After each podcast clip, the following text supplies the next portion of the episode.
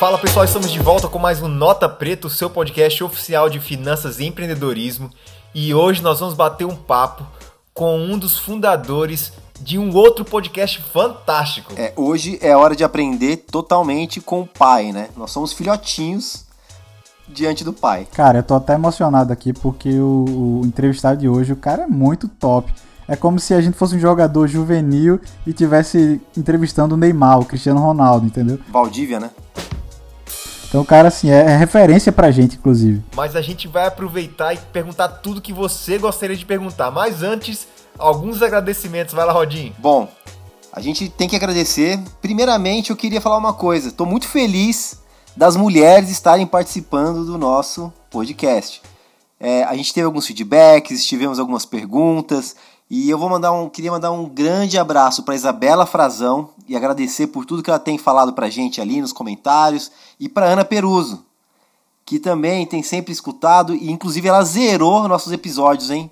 Bacana demais. Muito bom, pessoal. Cara, isso é muito legal, é que nos motiva a continuar fazendo o nosso trabalho. E hoje vocês vão ter uma baita aula para quem está iniciando e quer entender um pouco mais do mercado, entender a visão de muitos gestores. O convidado de hoje tem essa conexão. Então, não perde nada. Vamos lá. Roda a vinheta.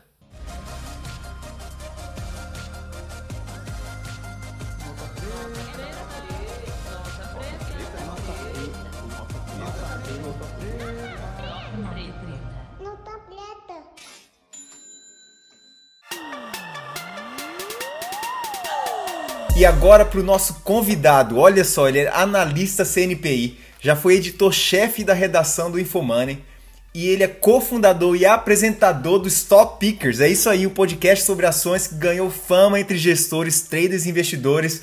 Com vocês, Thiago Salomão. Fala, Thiago, tudo jóia?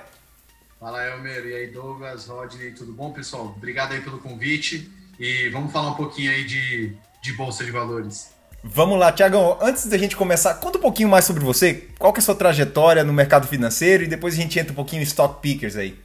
Legal. Bom, é, sempre que me perguntam oh, como é que faz, como é que você fez para entrar no mercado financeiro, quero fazer igual, é, eu, eu, pulei a janela ali do mercado. Então não, não tenho uma trajetória muito retilínea não, porque embora eu tenha feito faculdade de administração, eu entrei no mercado como jornalista, né? Como você bem falou da Infomoney. Uhum. Eu comecei lá como jornalista em 2009. Só que a Infomoney sempre teve esse, esse DNA de falar muito bem de finanças. Né? Então, eram jornalistas que gostavam muito de finanças ou financistas que escreviam muito bem. É, eu não era nenhum dos dois, eu era só um financista apaixonado ali, que me esforcei bastante ali para estar ali no meio de todo mundo e ao longo do meu tempo de Infomani, eu fui me especializando para virar analista. Então, fiz um MBA, aí tirei o CNPI, primeiro técnico, depois o fundamentalista. E só que depois que a Infomani foi comprada pela XP, em 2011, muita coisa foi surgindo de oportunidade. Então, eu pude, não precisei sair da Infomani para exercer a profissão de analista. Eu criei lá dentro a carteira recomendada da Infomani, um curso de ações. E a partir de 2016, eu tive uma vida dupla ali de editor-chefe da redação, primeiro só da editoria de mercados, depois da redação, e também analista de ações.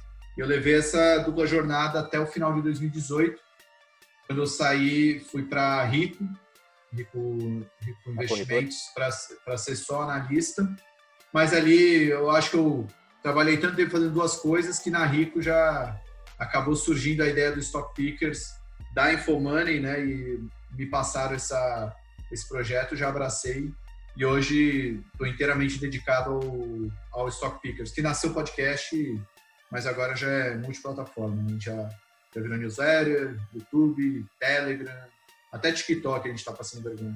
Cara, então, eu ia até comentar sobre isso. Eu acho que para muita gente o Stock Pickers ele é importantíssimo, né? Para educação financeira e tudo mais, mas para quem está iniciando também. A gente procura conteúdo de qualidade. Hoje a gente acompanha vocês nas redes sociais. Eu acompanho vocês no Telegram e nos canais de vocês, escuto os episódios e faz. É, é muito importante, é uma grande, um grande diferencial para quem está querendo entender um pouco mais. E nós conversamos com um público muito iniciante. Nós estamos começando a nossa jornada no, no mercado financeiro e antes de começar, eu gostaria de agradecer. Agradeço ao trabalho de vocês, ao seu trabalho que vocês têm feito.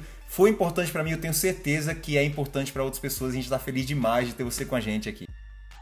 eu que agradeço esse carinho, assim, é, a gente faz o que a gente ama. A gente, o Stock Pickers é bem a, a essência do que a gente, do que a gente sente pelo mercado. Assim. A gente fala de mercado de ações de uma maneira profunda, como a gente gosta do mercado, mas ao mesmo tempo descontraída. E tem sempre alguém ali, no caso hoje é o Renato Santiago, para meio que ser a tecla SAP ali, para democratizar aquela informação, né? Tem os caras cabeçudos de mercado ali falando um monte de coisa, mas tem o Renatão ali para trazer para o plano terreno, né? Para todo mundo entender o que está sendo feito, né? O que está sendo é. falado, né? Por isso que fica com essa pegada meio de como se estivesse numa mesa de bar conversando, né? Cara, legal. Então hoje a primeira pergunta é minha. O que, que é stock picking? Pode explicar, pessoal? Existe uma profissão de stock picker. O que, que é isso daí? É, a atividade do stock picker, né, ela consiste em você escolher empresas para você investir, acreditando que essas empresas vão superar a média do mercado, né? o, o índice de referência do mercado. Tão simples quanto isso. Assim, tem, dá para botar muita perfumaria nisso, mas o, o fato é, para você investir em ações, você pode comprar um fundo de índice que ele vai acompanhar o índice da, da bolsa em questão, né? No caso do Brasil, tem o Ibovespa, você pode comprar fundos que acompanham o Ibovespa, e o Ibovespa é a média ponderada das principais empresas da bolsa. Aí vai ter Vale, Petrobras, Itaú, Bradesco, Ambev, B3, Loja Zener, ao todo umas 60 e poucas empresas. Uhum. Mas se você acha que você consegue superar essa carteira teórica do, da Bolsa Brasileira, você faz o stock picking. Você vai e seleciona, não, ao invés de comprar 68 empresas, eu vou comprar só 10.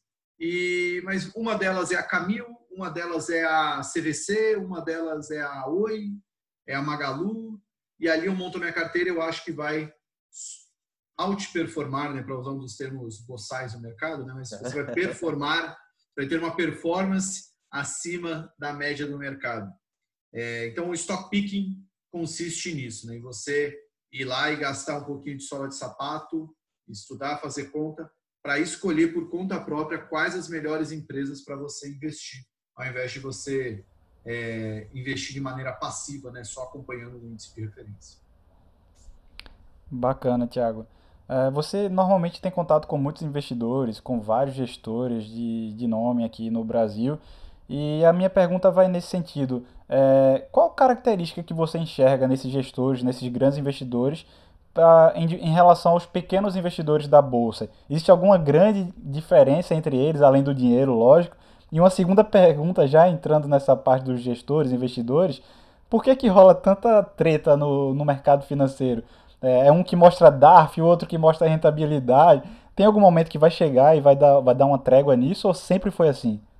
Douglas, a sua pergunta valeria um programa inteiro, porque é muito profunda essa discussão. É, para não para não ser chato, vou tentar ser o mais direto possível, tá? É, primeira coisa, não existe gestor burro. E esse é um grande problema do meu trabalho, porque a gente conversa com gestores de fundos de ações. E como em toda a profissão, existem os caras melhores que os outros, existem aqueles que performam melhor que os outros, que têm uma rentabilidade melhor que os outros. Mas você não consegue identificar quem é o melhor pela conversa.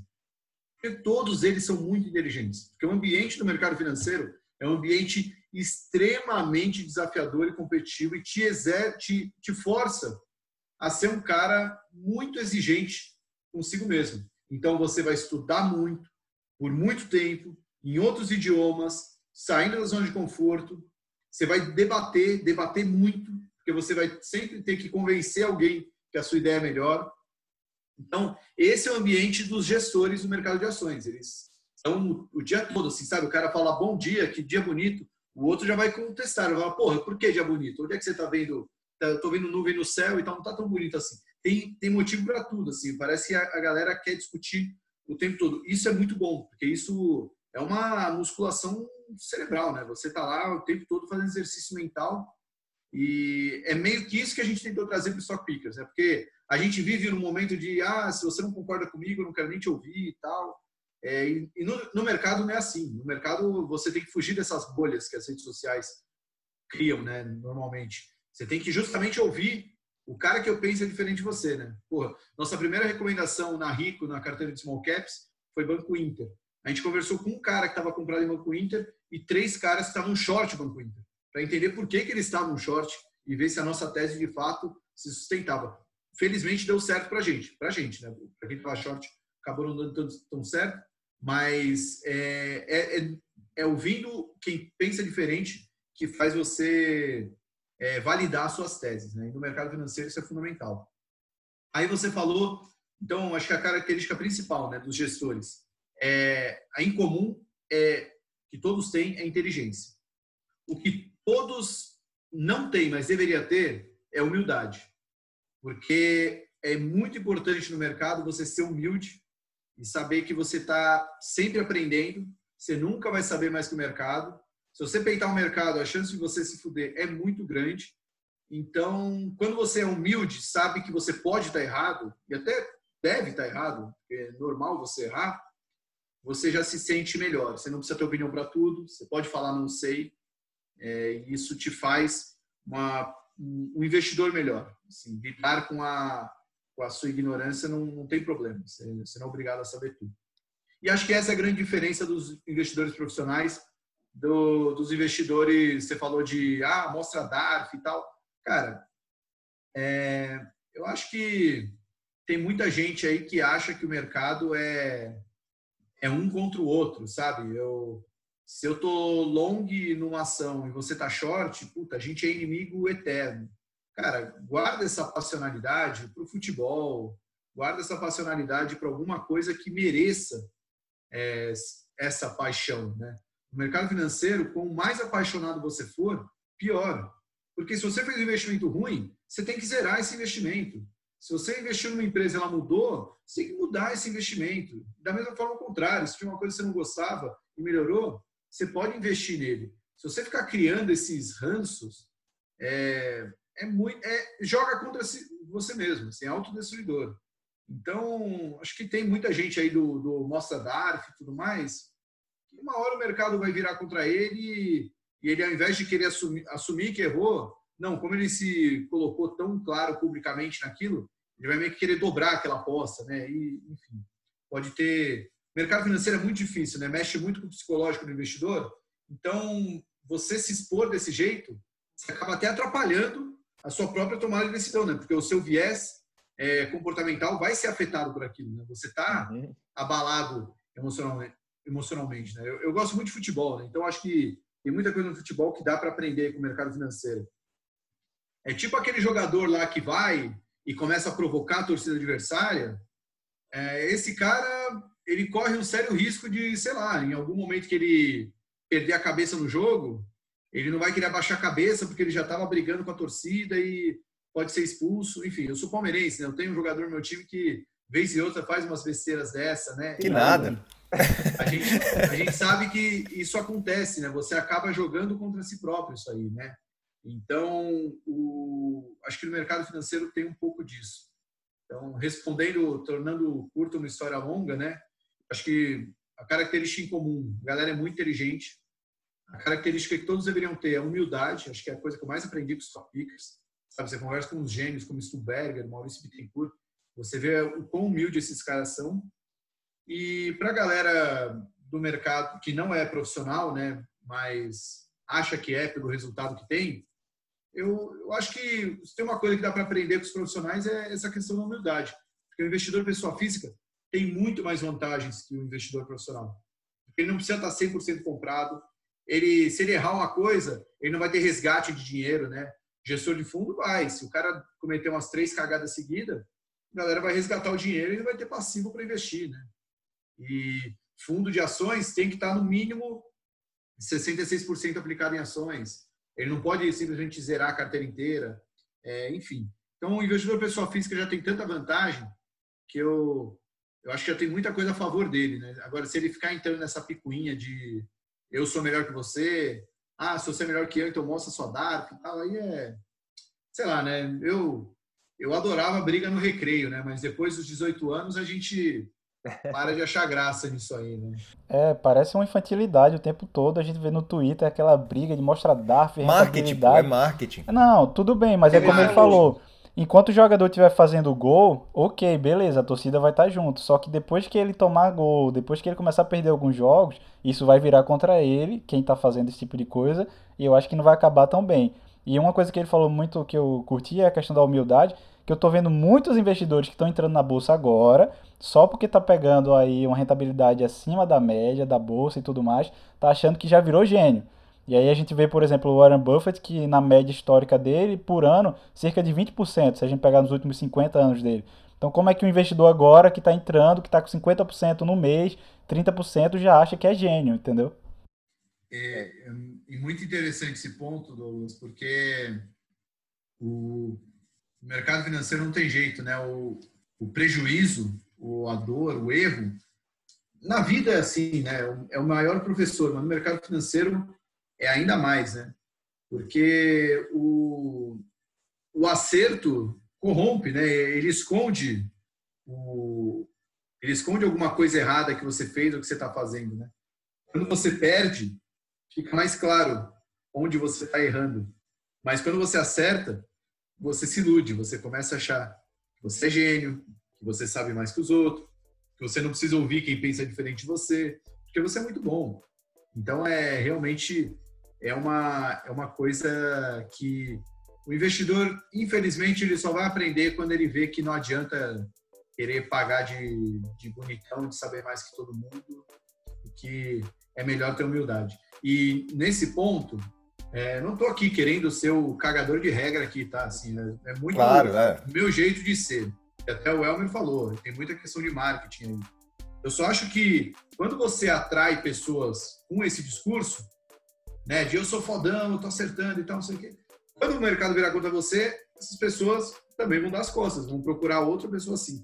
Eu prefiro tentar atrair as pessoas justamente por esse discurso de, cara, se o fulano discorda de você, é com ele que você tem que falar, porque é desse jeito que você vai crescer intelectualmente ou como investidor, é, ouvindo opiniões contrárias. A gente tem que a gente tem que estar tá confortável no desconforto, né? Eu achei legal uma coisa que é, aconteceu no esses dias vocês fizeram uma live, eu acho que com o Breno Gerbatin, né?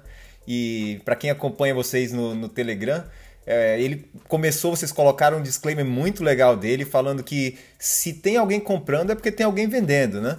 E logo depois vocês compartilharam também a opinião do Breda, que está. Então o, o Breno estava em short, Cogna, e o Breda com a lógica dele comprado. Então são dois uh, investidores super experientes. E vai dizer que um é pior do que o outro? Ah, é, ah esse daqui está fazendo errado. Um dos dois, no final, vai se dar mal. Não quer dizer que os dois ou um ou outro é pior do que o outro, né? Então, é, achei muito legal isso. Às vezes, Elmer, acho que o ponto também é esse, né? É, primeiro, os dois podem ganhar dinheiro com isso. Porque, sei lá, a Cogna aí caiu 20% desde, desde a live. Uhum. Se o Breno zerou, porra, ganhou 20%. Maravilha. Sim. Agora, se ela voltar e subir 100% em um ano, o Breno ganhou também. No final, os dois ganharam. Sim. E tem o segundo ponto. O, o Breno não é só Cogna. O Breda não é só Cogna. O Breda tem uma carteira inteira lá no Alasca. O Breno tem uma carteira inteira no estúdio. Exato. E a, a Cogna é 3% da, da carteira dele. Então, é, você acertar um trade só não vai te fazer um mega investidor. Acho que você tem que ter uma carteira é, amplamente diversificada. E por que, que eles diversificam a carteira? Porque eles não têm certeza de tudo. Então, se claro. o Breda, se o Breno não tem certeza, é porque realmente não dá para você apostar todos os ovos no mesmo cesto, né?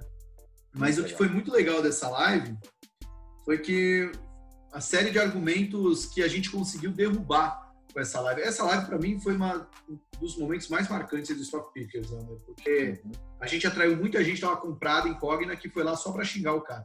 E no final, a galera curtiu a live, gostou de ter ouvido alguém que pensa diferente, justamente por isso que você falou. Se tem alguém vendido no papel, é porque alguém está comprando dele. Então, são duas pessoas com opiniões diametralmente opostas.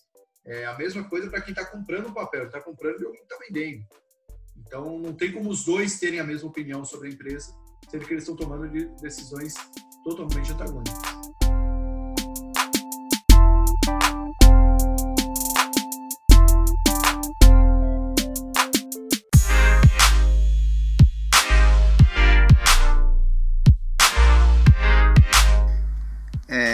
Thiago, a, a gente eu vou, eu vou trazer o, o assunto mais macro agora, sair do Brasil, para a gente depois voltar para o nosso mercado nacional mesmo.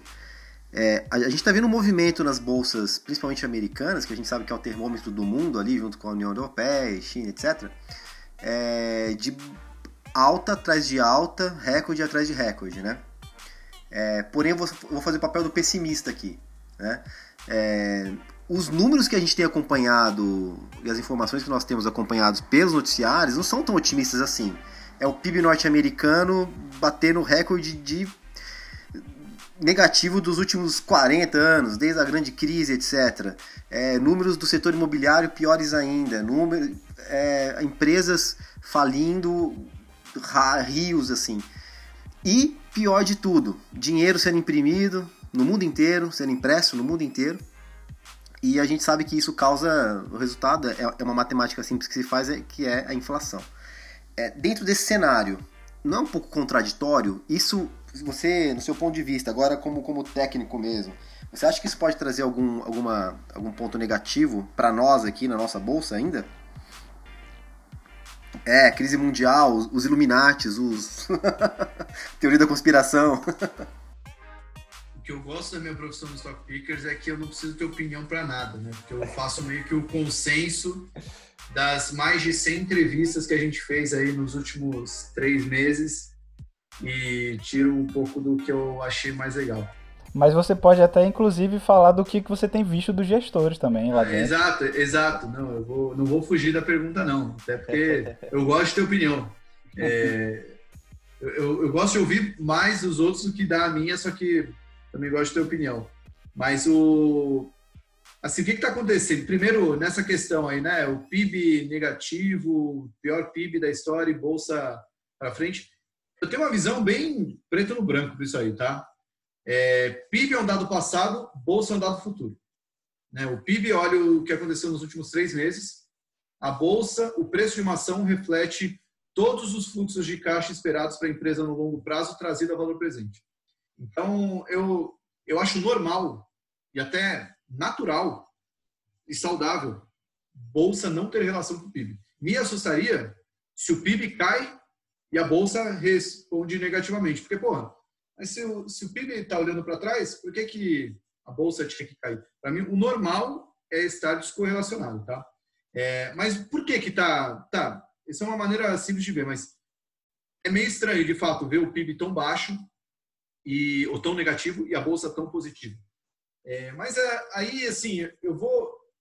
Não tem muito segredo porque que a bolsa voltou a subir, né? Depois de, depois de subir, fica mais fácil analisar, né? Mas é, fazendo paralelo com o que a gente viu em 2008, quando veio a grande crise e os bancos centrais demoraram muito para agir, porque ficaram naquela de, pô, mas será que eu vou salvar esse banco? Pô, o cara foi mega ganancioso, o outro lá hipotecou a hipoteca da hipoteca e se ferrou, a seguradora também não segurou nada, sabe? Tipo, tinha um monte de culpado na história que o Federal Reserve teve o que eles chamam lá do, do moral hazard, né? Que demorou muito ali para agir porque não queria salvar o bandido, né? E quando viu que depois quebrou o Lehman Brothers e a coisa ia degringolar e ia ferrar o mundo todo, aí entraram lá, injetaram dinheiro e vamos salvar. Nessa crise que a gente está vendo agora, é algo aí pode botar a teoria que foi a China que implantou isso, mandou para os Estados Unidos. Eu não estou nem discutindo isso, tá? Para mim, eu prefiro pensar que é, foi um fator da natureza e cedo ou tarde uma pandemia ia atingir o mundo, como já aconteceu em outras ocasiões, e isso atingiu o mundo. E os bancos centrais olharam para isso e falaram: bom, essa história tem começo, meio e fim. a gente sabe que quando descobrir a vacina, aí resolveu tudo. Então, não vou deixar varejista quebrar, seguradora quebrar, companhia aérea quebrar, banco quebrar, porque não é culpa de ninguém. É culpa culpa do, do chinês que mordeu um morcego lá e espalhou. Paciência, né? Vamos. Então, esse moral hazard que impediu uma ação rápida em 2008 não está acontecendo em 2020. Então a gente está vendo dinheiro a rodo, juro baixo, juro muito baixo. Então aí fazendo a continha da ação, né? O que, é ação? Fluxo, fluxo, fluxo de caixa futuro trazido a valor presente por uma taxa de desconto. Essa taxa de desconto já está menor, então o divisor vai ser menor.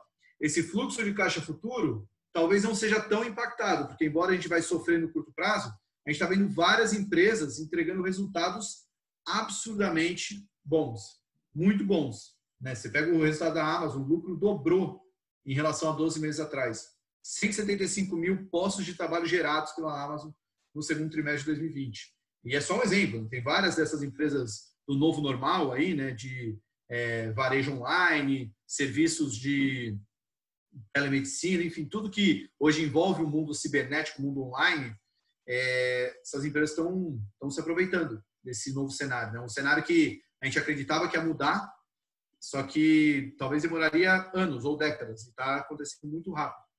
Então, tudo isso está provocando toda essa distorção de preço, tanto para cima quanto para baixo. Né? A gente vê lá fora, nos Estados Unidos principalmente, bancos ainda estão bem é, sofrendo, né, estão bem abaixo do, dos melhores patamares do ano, enquanto as techs, isso se vê no próprio Nasdaq, que o índice Nasdaq tem as empresas de tecnologia, está renovando o máximo histórico. É, agora, respondendo à pergunta da impressão de dinheiro, sim, isso aí uma hora vai dar merda, uma hora a conta vem, mas pode demorar. Pode demorar três, cinco, dez anos, é, mas uma hora a conta vem. Assim, não tem jeito. Você está jogando dinheiro a rodo no mundo e, pô, o dólar tinha que estar tá perdendo valor e não está perdendo. É, por que, que o dólar não está perdendo valor? Talvez porque o dinheiro está tão farto que as pessoas estão fazendo outras coisas e, e tem muito lugar pior que os Estados Unidos. Né? Acho que essa crise também mostrou um pouco disso. É, o, vamos pegar aqui um paralelo mais próximo, né? que o Brasil, olha como a gente está com essa crise, né? Um banco central limitado em termos de, de ferramentas, um, um, um lado econômico ali também a gente está no meio de um ajuste fiscal, um Congresso mega dividido, né? E lá nos Estados Unidos é papum, fatiou, passou, passou, vamos lá, sabe? E aqui a gente ainda tem que enfrentar um monte de barreiras. E é o Brasil, né? Que não é para amadores. Então, e as empresas aqui listadas no Brasil estão bem distantes de se aproveitar desse boom de e-commerce, tecnologia e tudo mais que a gente está vendo lá fora, né? Só um paralelo simples, né? Aqui no Brasil a gente trocou ministro da Saúde e o Corona Voucher lá, que era para cair, não, caía, né? Tipo, caiu o ministro, mas não caiu o Corona. E enquanto lá nos Estados Unidos, de uma maneira muito rápida, a população americana começou a receber 600 dólares por semana para poder ter uma ajuda financeira. Então, assim, isso coloca. Se a gente já tinha uma distância da economia americana, talvez esse gap vai abrir ainda mais. Né? Então, é, isso tudo pode manter ainda os preços artificialmente elevados. Quando eu falo artificialmente é porque está entrando muito dinheiro lá e por mais que as empresas estejam entregando resultados, talvez estejam subindo porque está entrando muito dinheiro também, né? Até um, acho que a frase mais genial que eu ouvi disso foi do André Jakurski, que falou que não, não são os, não, não é a bolsa que está subindo, né? é o dinheiro que está caindo. É, tipo, o dinheiro está perdendo valor, então todo o resto está subindo. Você vai fazer qualquer coisa com o dinheiro que não seja guardar dinheiro, né? E bom, respondendo sua pergunta, as coisas, acho que tem motivo para acreditar que a bolsa vai continuar subindo. É, a menos que a gente tenha uma segunda onda ferradona, mas acho que tem mais upside que downside, porque se vier uma nova, se vier uma vacina, o mundo todo cheio de anabolizante aí, a gente vai sair dessa crise bem forte. É, e esse é um upside maior do que se tiver uma segunda onda e ter um downside. Mas uma hora essa conta vai fechar. Uma hora, uma hora alguém vai ter que pagar por isso. Ô, Thiago, Ô, Thiago, aí você falando do Brasil e tal, você trouxe para nossa realidade. Ainda bem que a gente não é argentino, hein? Se parar para pensar nesse, Meu Deus do céu, eu, eu estaria desesperado se fosse argentino, cara. A China vai comprar, mano, tá tudo sob controle lá. A Argentina já basta, já basta ter menos Copa que o que o, que o Cafu. Os caras ainda não, não conseguem. Não, mas a Argentina realmente passou por uns maus bocados, né? E, e já estava numa situação ruim. Mas a gente não tem muito o que se orgulhar, não, viu? Eu acho que essa crise aí também está mostrando que é, essa briga de Brasil e Argentina tá tipo no futebol Palmeiras ou Flamengo. Pô, mas aí você olha lá fora tem o livro. Tipo, cara. Não, mas é Palmeiras. Vamos deixar quieto esse negócio de Liverpool. É... Vai, Flamengo. Cara, você acabou de responder, eu te perguntar se você achava que ainda existia upside para a bolsa, você acabou de responder isso daí. Então vamos falar um pouco de dividendos. Tá começando aí, o Paulo Guedes já falou que está pensando em colocar o imposto em cima dos dividendos. Uh, tem muita gente que pensa em investir assim, olha, eu vou colocar em uh, setores perenes, mais seguros, por causa de dividendos vai impactar muito os impostos? O que você tem visto aí? É, bom, ainda não tem nada definido, mas o que parece que vai ser, vai ser uma compensação, né? Você vai reduzir dividendo de forma, quer dizer, você vai tributar dividendo, mas você vai isentar por outro lado. É, assim, para mim não, não, tem muita discussão isso não, tá? É, se a empresa é boa e ela, o investimento dela nela mesma vai trazer um retorno maior do que o dividendo distribuído, então é boa notícia. Então, para mim, no mínimo é neutro, na margem pode ser bom. É, o, você pegar, falamos Warren Buffett aqui, pegar qualquer cartilhazinha de velho investor, de stock picker, que o cara busca? Cara busca empresas cujo investimento vai trazer um retorno sobre o capital investido maior do que se investisse em outro lugar, ou do que se mantesse na renda fixa. A gente quer investir em empresas cujo retorno sobre o capital investido é bom. Uma empresa que vai ter uma, um benefício fiscal, se não distribuir dividendo, é, já tem um retorno sobre o capital investido bom, pô, é ótimo. Então. Ela vai ter mais incentivo para investir nela mesma. Então, sim, tem um ponto polêmico, mas eu, eu tento ver pelo copo meio cheio. Aí você falou de carteira, né, comprar empresas perenes eu, eu acho que entrar na bolsa para investir só via dividendos é, é sei lá, é falar a palavra chato, é, é que é meio chato. Assim, eu, eu gosto de, pô, você vai estudar lá, fazer um stock pick, um valuation, analisar a empresa, gastar sola de sapato para ganhar o dividendo. Eu acho que é legal equilibrar os dois. Uhum. É, como você tem, acho que para ter uma carteira boa é legal diversificar. Então, pô, você pode ter uma carteira com algumas ações com essa característica mais defensiva, que é uma boa pagadora de dividendo, porque assim, uma empresa para ser uma boa pagadora de dividendo, o que, que ela tem que ter? Ela tem que ter um lucro consistente e, vamos dizer, previsível, né? E, de certa forma, crescente. Então, tem que ser uma empresa com uma demanda inelástica, tem que ser uma empresa com baixa necessidade de investimento, com menos imprevistos ali. Então, Aí você pega setores mais regulados, assim, empresas que têm já receita contratada, né? empresas de transmissão de energia, é, ou empresas com uma demanda mais inelástica. E aí você equilibra isso com empresas que não têm nada disso. Né? Uma empresa, até citei o Banco Inter. Pô, se for olhar quanto que o Banco Inter entrega de dividendo, ninguém vai querer investir nele. Mas o Banco Inter está na fase, está naquela vibe de crescer. Não, vamos crescer, vamos aumentar a base de clientes, vamos lá, um milhão, uhul, dois milhões, três milhões, 5 milhões, para depois que a gente ter uma base brutal de clientes, a gente ver como monetizar isso aí.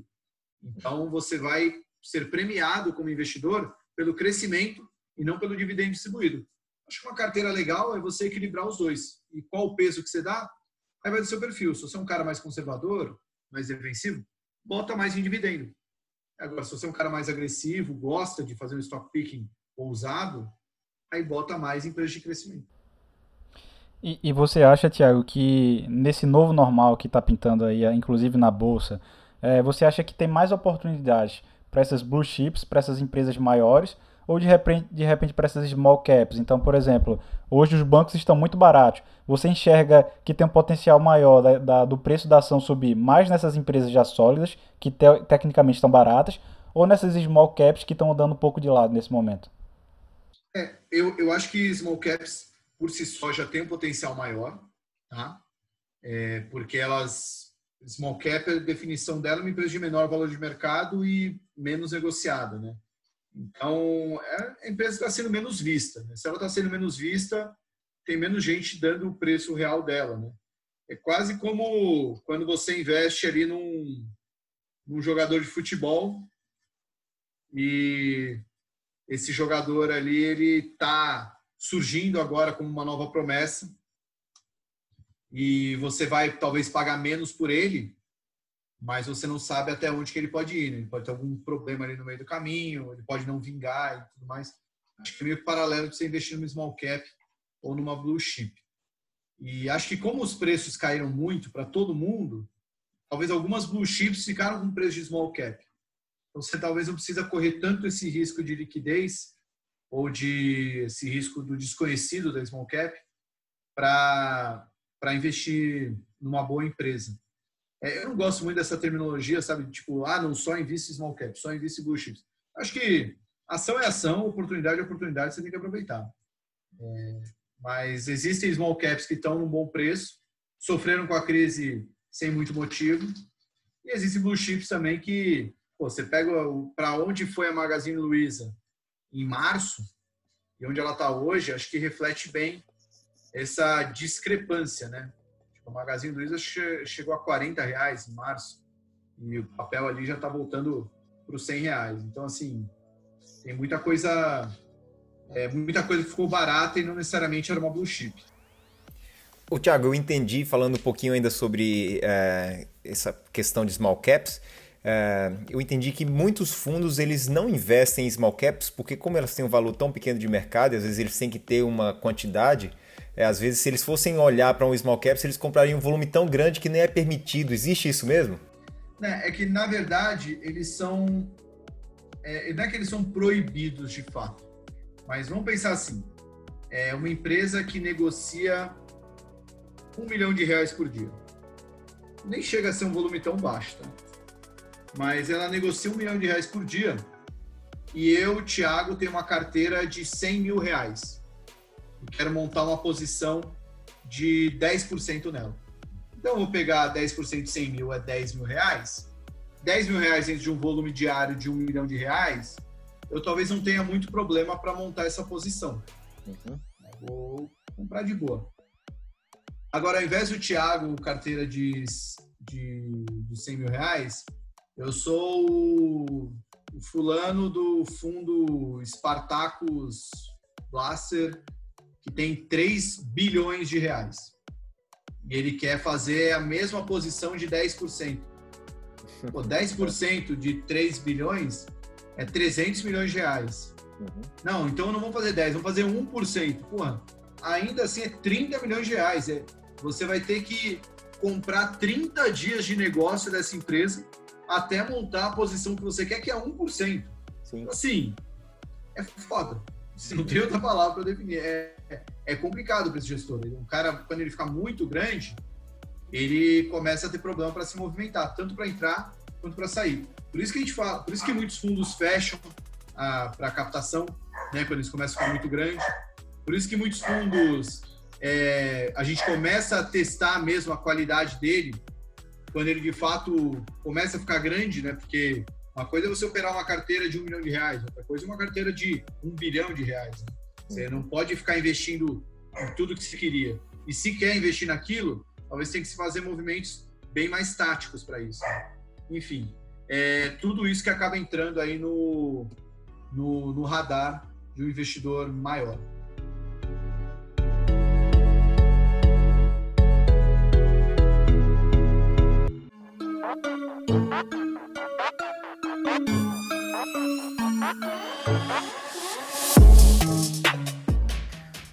Ô, Thiago, a gente estava num bate-papo esses dias, informal, né? Fora, fora dos, dos, nossos episódios e tal.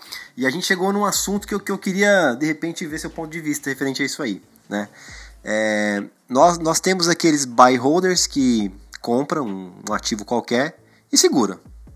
A ideia é essa, né? Do buy holder é comprar e deixar rolar para ver até onde vai. É, você acha que, que é saudável fazer isso? É, a pessoa compra e não mexe mais? Ou você acha interessante a pessoa ir acompanhando diariamente ali o mercado e ir fazendo parciais e, e realizando alguma coisa, colo colocando algum trocado no bolso e depois recomprando um pouco mais barato? Como que você vê esses dois perfis de investidor mesmo, de, de longo prazo? Olha, eu prefiro a primeira opção, porque a chance de você fazer merda ali no curto prazo vender quando não devia, ou ah, caiu um pouquinho, vou comprar, e você começa a fazer um preço médio, que acaba virando o preço médio, né, que a gente fala, porque você vai começando a, a dobrar a aposta num papel que você deveria estar vendendo, na verdade. E você, eu acho que é, por isso que eu gosto de investir via fundos, né? Eu quando virei analista eu não pude mais investir direto em ações. A vantagem de você investir via fundos é que eles são prazo de resgate ED mais 30. Então eu sou a prova de pânico, né? Não adianta, quando o mercado panicar, eu não vou resgatar. Porque se eu resgatar agora, vai cair daqui 30 dias. Então eu não tenho. Eu prefiro vender quando está subindo. Então a bolsa recuperou bastante, pô, vou vender um pouquinho aqui, fazer um caixinha e depois eu volto ali para investir. É, mas eu, eu prefiro muito mais essa maneira mais passiva, porque se o investimento é para longo prazo, você não tem que ficar fazendo muito ajuste no dia a dia. Eu acho que é importante acompanhar, você também não tem que fechar os olhos e confia, mas você também não precisa ficar ali freneticamente achando que na é, subiu 5%, eu vou vender um pouquinho, caiu 5%, eu vou comprar um pouquinho. Eu, eu acho que o, o rebalanceamento é um dos instrumentos fundamentais para um investidor de longo prazo. No né? rebalanceamento, eu digo, você tem ação A e ação B. A ação A subiu 50% no ano, e a ação B caiu 50%, pô, a participação delas na carteira vai ser muito diferente. Se o fundamento para você não mudou, você vende um pouquinho dessa e compra essa, e rebalanceia. Então você faz esse rebalanceamento. Agora, fazer isso constantemente, diariamente, só se o cara é um profissional do mercado. Do contrário, eu não sei se amanhã, pô, eu adoro pegar uma ação que eu gosto bastante. Eu adoro a Camil, empresa que faz arroz e feijão. E é, eu gosto muito dela, mas não sei se ela vai subir amanhã, daqui uma semana. É, eu sei que ela já subiu bastante, bastantão. E talvez se eu tivesse essa, essa, essa tática de ficar operando, ah, ela subiu, putz, subiu cinco dias, acho que eu vendi um pouquinho. Talvez eu teria deixado um dinheirinho na mesa.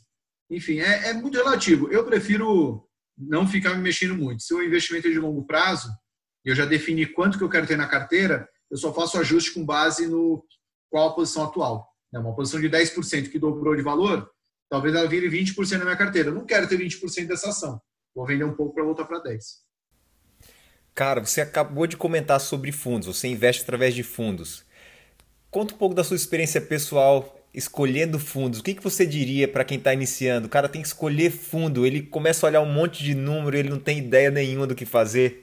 Eu acho muito fácil investir via fundos é muito fácil. É, tem a maneira que todo mundo faz e que não é certa, que é abrir lá a plataforma da sua corretora, ali na XP, você abre lá, já tem lá rentabilidade 12 meses. Tá. melhor. Você clica lá e vê quem é o melhor. Puta, a chance de você fazer besteira assim, é, tá, para o cara tá indo bem nos últimos 12 meses é bom. Assim, o cara às vezes fez um bom trabalho, mas é, não necessariamente isso garante que ele vai continuar sendo o melhor nos próximos 12 meses, né? Porque é, não, não é assim que funciona. Né? Então, para investir em fundos, é, eu acho que é que nem escolher um, um parceiro aí para a vida toda. Assim. É uma pessoa que vai cuidar do seu dinheiro para longo prazo. Então, dá uma olhada primeiro no histórico da gestora, quanto tempo essa gestora existe? Aí dá uma olhada quanto tempo que esse cara, que é o fundador, o o chefão da gestora, há quanto tempo que ele trabalha junto com as pessoas que estão lá com ele, a equipe dele, quanto tempo eles trabalham juntos, se são os caras que ficam pipocando ali em cada asset, eu estou lá há muito tempo, quantas crises eles já enfrentaram, né? porque o tempo que eles trabalham juntos é justamente por isso. Porra, uma coisa, todo mundo é melhor amigo quando a bolsa está lá subindo, subindo, subindo. Aí a bolsa cai, pô, como é que ficou o relacionamento entre eles? Alguém saiu da gestora? Como é que foi a performance do fundo? Ele performa melhor quando a bolsa está subindo ou quando a bolsa está caindo? É, eu digo que é fácil, mas não é, tá? Eu só quero dizer que, assim, é, é que no fundo é só você olhar o, básico. Você vai dar o dinheiro para o cara cuidar. Você vai dar para qualquer um o dinheiro? Você vai pensar, não, vou botar no melhor os últimos 12 meses. Não, cara, dá uma olhada com diligência. Hoje tem o Stock Picker, você pode ver a história de todos os gestores lá. Mas você dá um Google no cara, você vai lá no LinkedIn. Essas assets hoje tem e-mail, tem telefone, tem Instagram, tem um monte de canais. Você pode conhecer melhor a história deles. E a partir daí, você diversifica a sua carteira, porque investir em fundos também exige diversificação. Né? E aí você diversifica como? Colocando em caras bem diferentes. Né? Vou dar um exemplo nominal da minha carteira. Eu tenho um fundo da SPX que, cara, se tem alguém pessimista com o Brasil, historicamente, naturalmente é SPX. E por mais que eu não concorde com uma tese ou outra, para mim eu fico muito confortável em ter um gestor que tem um apelo mais cauteloso, porque ele vai ser meio que um hedge ali para mim, para um outro gestor que eu tenho que tem uma visão mais otimista. Como no longo prazo esses caras tendem a ganhar dinheiro consistentemente, eles podem ter uma diferença de rentabilidade no curto prazo, mas isso não interfere a minha visão de longo prazo para eles. Quando você diversifica em fundos, você diversifica uh, entre fundos de ações, porque eu sei existem fundos de renda fixa, fundos multimercados, fundos de ações e sete tipos de fundos de ações, pelo que eu entendi. É... A minha carteira, ela não é nem um pouco replicável, tá? Vou abrir aqui, porque a última vez que eu vi, eu estava com. Deixa eu só. Aqui, eu vou abrir o aplicativo. Eu tenho um aplicativo Flipper, uhum. que ele conecta todas as contas que você tem nas diversas corretoras e bancos. Ele bota tudo numa carteira só. Aí você Já fica a dica aí. Legal. Consolidada. É, o Flipper, bem legal esse app. F-L-I-P-E-R. Flipper com um P só. Legal. E olha, minha carteira, tá? Eu tenho 3,5% em caixa, 4,5% em renda fixa, 30% em multimercado uhum. e o resto ações. Uhum. Então, assim, minha carteira, não sei se passaria no crivo aí do, de, de investidor arrojado, agressivo, conservador. Eu tenho muita renda variável. Essa renda variável está distribuída em fundos de ações, fundos de a gente chama de long bias, que é um fundo de ação que ele também pode ter uma parcela em caixa, uma parcela vendida. Fundos de ações internacionais, que também é um fundo de ação, mas ele está exposto ao dólar também. Então, se a bolsa, se, a carteira se valorizou e o dólar subiu, você ganha duas vezes. É, então, assim, uma carteira bem agressiva, assim, bem, mas é Muito minha bom. carteira pessoal, né? Já... Legal, eu acho que para quem está começando. Não é recomendação, tá? Não faça Claro, isso. claro. Mas ajuda, ajuda quem está começando a pessoa a entender para onde que eu corro, o que, eu faço. É, assim, eu não quero investir eu, por eu, conta própria, né? Então... É, eu acho que o ponto aí, Elmer, é que a galera fala, porra, beleza, tá bom, vou investir num fundo, que o cara diversifica a carteira. Então, botei lá todos os meus 100 mil reais no fundo X.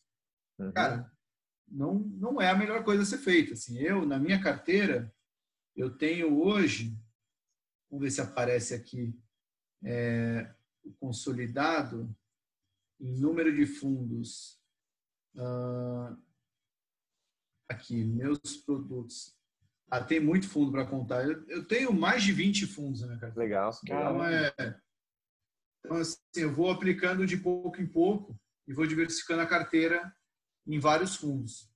E, e aí eles vão montando assim, tipo, eu não tenho, não tenho um fundo só de ações ali dos 60%. Está uhum. dividido ali nos, nos 10 fundos de ações diferentes, de diferentes perfis, diferentes gestores. Você não é clubista, escolhe um fundo e fica e torce para ele dar certo a qualquer custo, né? Mas a, até isso aí é o que, o que me fode, o que fode do meu trabalho é isso, Roger. Porque você conversa com tanta gente tão inteligente que é difícil você não criar simpatia com o cara, né? Eu ia falar isso, cara. Você entrevistou um cara, fala, esse cara aqui cuida do meu dinheiro. Pô, não gostei da entrevista com ele. mas mas é, é muito difícil entrevistar alguém que eu não gosto, cara, porque o papo é sempre muito bom. É, mas um, um cara, eu, eu faço uma diversificação diferente, tá? Eu acho que eu nunca falei isso aí. Mas eu tenho dois fundos na minha carteira, três, aliás, que são gestores que nunca me deram entrevista e talvez nunca vão dar, porque não gostam de aparecer. Então também é uma maneira de diversificar, porque eu coloco o dinheiro em caras que, puta, tem um perfil completamente diferente. O cara fica lá na caverna dele, não aparece, que é, até posso dar os nomes, o pessoal da Absoluto, o pessoal da Atmos e o pessoal da Sharp. Três gestoras aí que estão na minha carteira, mas não estão no Stock Pickers. Tiago, é, a gente está vendo que os bancos estão sofrendo um pouco, né? Por causa da, das provisões que estão acontecendo e tudo mais. E ainda tem um outro lance que são as fintechs que estão chegando aí nos últimos 4, 5 anos. A gente vê uma, o Banco Inter, o Nubank, o C6 chegando forte. Você acha que para os próximos anos os grandes bancos como Itaú, Bradesco, Santander, Banco do Brasil vão sofrer mais ainda, vão perder pro espaço no mercado e teoricamente até vão deixar de pagar bons dividendos para os seus acionistas, ou não, o fintech veio mais para ser uma onda momentânea, daqui a pouco esses grandes bancos acabam comprando eles. Como é que você enxerga e o que, é que os gestores estão analisando isso no mercado hoje? Ah, é uma discussão bem legal, porque é um tema no Stock Pickers que sempre gera um debate bom. É... Olhando por métrica de valuation, bancos estão baratos. Olhando por tendência estrutural da sociedade, da economia, talvez os bancos não estejam tão baratos. Porque é, é bem isso que você falou. A fintech está aí para roubar mercado. O banco se acostumou a ser um, um mal, é, um, um mal necessário. Né? Ele, acho que ele levou muito a sério essa questão de é, não tratar tão bem os seus toda a sua base de clientes. E aí ele acabou perdendo cliente é, com serviços de meio de pagamento, com serviços de investimentos. Então, em vários lugares ele está sendo atingido. O próprio Banco Central está aumentando é, o, o, espaço para a concorrência. Né? Então, isso também acaba impactando o setor financeiro. Então, assim, olhando de uma maneira estrutural, de longo prazo, é um setor que tem muito mais a perder do que ganhar. Né? Eu não acho que fintech é moda e vai acabar, não acho. Acho que tem muita coisa ainda para ser feita. Não acho que o Banco Central vai mudar esse discurso, até porque ninguém sente pena de banco, né? Achar, se alguém pô, vai na TV e fala, oh, estou fazendo isso para diminuir o lucro dos bancos. Porra, vamos fazer um, uma estátua para esse cara, né? É, banco não é bem visto pela sociedade. Então, acho que é muito mais os bancos mudarem do que é, a sociedade mudar para os bancos mas em termos de valuation eles ficaram bem descontados. Eu, pessoalmente, não gosto de investimentos em banco. Eu prefiro, no relativo, acho que tem coisa mais interessante. Mas entenda aí o ponto de vista de quem acha que no, no preço atual é um, é um jogo difícil de perder. É que eu olho de uma maneira mais estrutural, assim, estruturalmente falando, acho que tem, tem coisas mais interessantes. Mas assim, no momento tático, né? Pô, eu gosto pra caramba de Magazine Luiza, mas olha o quanto ela subiu e olha quantos bancos ficaram para trás. Talvez um momento tático ali, os bancos podem ser mais interessantes ali no curto prazo, mas como eu não sei fazer tática de curto prazo, eu olho mais para longo prazo, eu prefiro não tentar acertar esse timing. Para a gente terminar, vamos caminhando para o final. O que, que você daria de dica para a galera que está começando? Existe muito isso na internet, as decisões, é difícil escolher, vou por um fundo, é, é via, via varejo ou Magazine Luiza, aí é uma confusão sobre as opções que tem. O que, que a pessoa deveria fazer? O que você acha que né, começando deveria fazer? Tá, então, eu acompanhei no fim de semana uma entrevista. Eu, eu não vou falar o assunto para não me julgarem, tá? Porque a, a mensagem é mais importante que o mensageiro. Mas era uma entrevista bem antiga, de algo fora do mercado financeiro. E aí o cara mega consagrado, assim, tal. Aí falaram, pô, e aí, várias nova geração surgindo aí, que dica que você dá para eles? Aí ele falou, olha, eu não tenho dica para dar não, viu? Porque acho que tem tanta gente entrando que cada um meio que sabe o que quer ou sabe o que que quer buscar. Então assim, eu costumava responder que, pô, para quem está chegando, é muito bom ter humildade, é muito bom estudar, saber que o mercado é soberano, que você está ganhando agora não quer dizer que você sabe mais que os outros, um cara que está perdendo não quer dizer que sabe menos que você, é, você tem que ter humildade.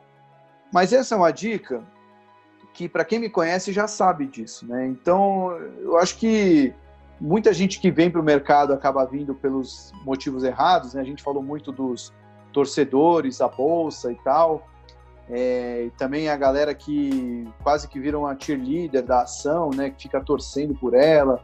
E, então, se eu fosse dar uma dica, é quanto menos tempo você está no mercado, coloca menos dinheiro possível, né? O menor patrimônio possível em relação ao todo o patrimônio que você tem, pelo tempo que você tem no mercado. Porque certamente o cara que está entrando pelos motivos errados vai se ferrar e pelo menos ele vai perder pouco. Se você já entra com uma mentalidade boa, de putz, tem que ter humildade, tem que diversificar a carteira, isso aqui é uma brincadeira de longo prazo, não é uma, não é uma coisa de 100 metros, é uma maratona.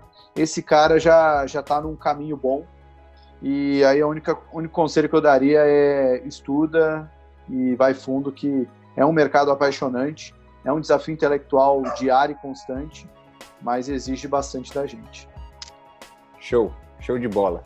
Uh, Tiago, muito obrigado. Você tem um livro que você gosta de recomendar para a galera? Tenho. Eu tenho, como sempre pedem livros de mercado, e lá na biblioteca do Stock Picker já tem. Eu tenho até, tá aqui do meu lado até. Uhum. Esse é o livro que eu, fora do mercado, que eu gosto muito. O Admirável Mundo Novo, do Aldous Huxley. Eu adoro esse livro. Mas aí um livro mais meio do caminho ali, um pouco mercado, um pouco não mercado. É o Outliers, para mim, um dos melhores livros que eu já li. Gladwell, legal, show de bola. Cara, Tiagão, muito obrigado mais uma vez, foi fantástico. A ligação caiu para quem não sabe, mas a gente recuperou aqui. Enquanto caía, a gente comentava como esse episódio foi legal. Eu tenho certeza que quem está escutando vai ter um baita aprendizado. A gente só tem a agradecer mais uma vez pelo seu trabalho, a gente já falou, e pela participação aqui no Nota Preta. Obrigadão, de verdade. Valeu demais, parabéns aí. Eu acompanho os outros episódios e vocês estão mandando bem. E continuem com, continuem com essa pegada. Eu acho que é bem legal. E pode contar com os Stock Pickers. E desculpa aí agora o finalzinho até minha cachorra tá querendo que acabe o episódio. Valeu.